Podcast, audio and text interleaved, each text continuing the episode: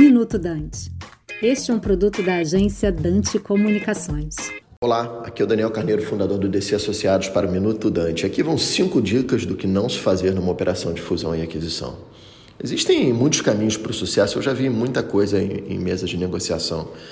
Mas é incrível como existem padrões que se repetem que sempre geram problemas. Então, se você puder evitá-los, as suas chances de sucesso aumentam de forma relevante. Número um, errar no sócio.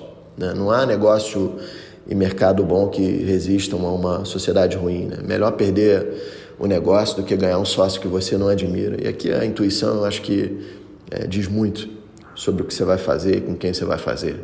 Né? Dois, deixar de ter algum evento de liquidez, né? por menor que seja. Eu já vi muita gente supervalorizando seu ativo, contando com performance futura que não vem, mas eu nunca vi é, ninguém reclamar de ter colocado algum dinheiro no bolso. Três, cuidado com as cláusulas que você escreve. Né? o M&A, uma operação de fusão e aquisição, ela não acaba no champanhe.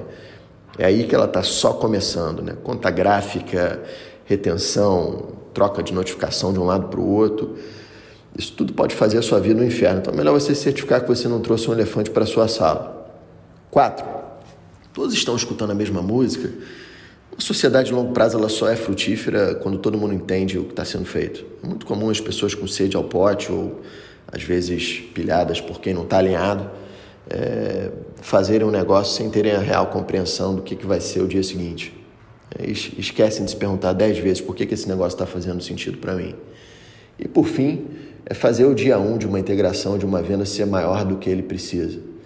Né? Acho, que, acho que aqui o mistério é é, não, não ter euforia quando está tudo indo bem ou ficar desesperado quando está tudo indo mal. E geralmente você só descobre, no mínimo em seis meses, o que, que realmente, quem realmente vai te ajudar a fazer a diferença, seja de dentro ou de fora da organização. Então, é, acho que aqui o caminho é a cautela. Boa sorte nos negócios. Você acabou de ouvir Minuto Dante, um produto da Dante Comunicações.